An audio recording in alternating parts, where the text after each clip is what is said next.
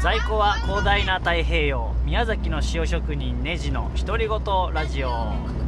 えー4月の13日、えー何時 ?2 時前ぐらいです、えー今は珍しく今の気持ちを今録音するというタイムリーな回となっております。タイムリーはやっぱりテンションが高めですね。え今はですね茨城県の、えー常陸大宮市っていうところを走ってるんですけど、えー向かってる先は、えー大子町の朝川っていうあの日本昔話に出てくるような、えーもういや集落のどんつきのえー、本当クソど田舎なんですけどもそこは、えー僕の田舎といいますか、えーおばあちゃん家なんですね、えーに向かってるんですけど、えー今行ってた場所はその手前の、えー常陸大宮市のですね、え和の花っていう屋号で、え平飼いの有精卵と、えその卵を使ってプリンを作っている、えそんな暮らしをしている宮永家に、え遊びに行ってました、えーお会いするのはもう十数年ぶりなんですけどえーっとねそのエピソードをやっぱすごく今ホットな気持ちなので残しておきたいなと思って撮っております、えーまず出会いからですね出会いがね本当運命的だったんですよ。えー僕はですね十数年前26歳25歳とかの時にですね、えー農業にすごい憧れて農的暮らしを、えーして生きていきたいなっていう風に思ったんですよね。でまあでもまあ友達に農家まあそういう暮らししてる人いなかったしえーまあ当時ですねまあ、SNS もそんななかったし、まあ、そんな中でですねインターネットで一生懸命、えーそういう自分がこういうのがいいんじゃないかなっていう暮らしぶりをですねインターネットでいろいろ探してる時にですねあれ何だったんだっけな JA かなんか有機ジャスかなんかだったのかなの、えーホームページ上でですねその和の花、えー宮永家の暮らしがえー特集されてたというかその記事を見たんですね、えーいろんな情報を見た中で、えーその宮永家がもうすげえ理想的でまずですねもうかっこよかったんですよ。かっこいい、うんまあ、あのまずね家がねかやぶき屋根ででもうご夫婦でえーやってたんですけど、えーその宮永健二さんっていう旦那さんもですねすごいハンサムでしてね、えー。むちゃくちゃ憧れたんですよ。そこでああこの人と友達になりたいなって思ってたんですよ、まあ、僕よりだいぶだいぶではないかな、まあ、何個か年上な、えーご夫婦なんですけどそんなこと思ってたらですね次の日に僕あの土と平和の祭典っていうね、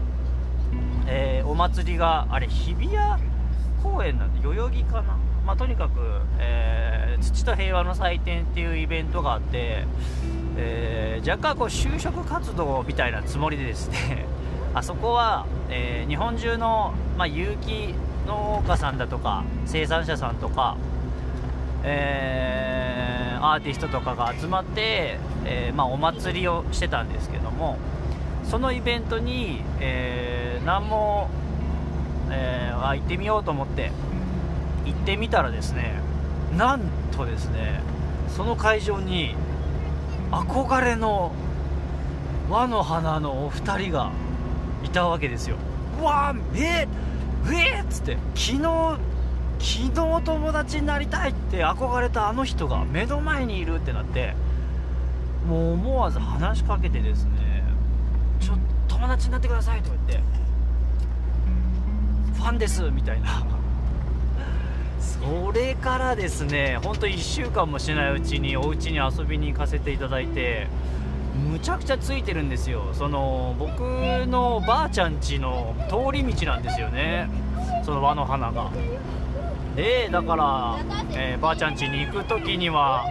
えー、必ず寄ってそんな暮らしをしてたんですけど、えー、僕はまあ千葉県民だったんですけど、え10年前に僕はま移住しちゃったわけですよ。もうそれからねお会いできてなかったんですけど、えー、急にですねいややっぱりやっぱなんか会いたいなと思ってもう自分のあそうそうそうちょっとじゃあ輪の花のちょっと説明をしますと、えー、平飼いの、えー、有精卵を。それどういうことかっていうと鶏って基本的にケージっていうちっちゃいカゴに入れられてですね日の光を浴びることもなく地面を引っかくこともなく、えー、カゴに入れられて、えー、餌を食べ、えー、うんこをして、えそこで卵を産むっていう、えそういうですね、え養われ方をしているのが大半なんですね。もうほぼほぼそういう卵しかないと。スーパーで売られている卵っていうのはそういう卵で、えー、そうではなくて平飼いというのは、えー、地面を普通に自由にこう歩き回ってですね、えー、日向ぼっこをしたりとか、えー、地面を掘ったりとかですね、まあ、とにかく土に触れてえー、飼われている状態の鶏のことを平飼いっていうんですね。で有精卵っていうのは、えー、まあ、群れの中にですねあ、えー、有精卵っていうのは、えー、温めたら孵化するひよこになる卵ですね、えー、そういう自由な環境でオスもメスも一緒にいて飼われていると、えー、まあ、その鳥は、え有精卵を産んで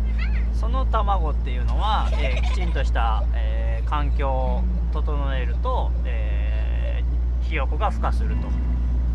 えー、普段ね、あのー、たくさん多くの人が食べている卵っていうのはあれは無精卵なんですよ。あの卵はいくら、えー、孵化する環境を整えても、あの、ひよこは生まれないんですね。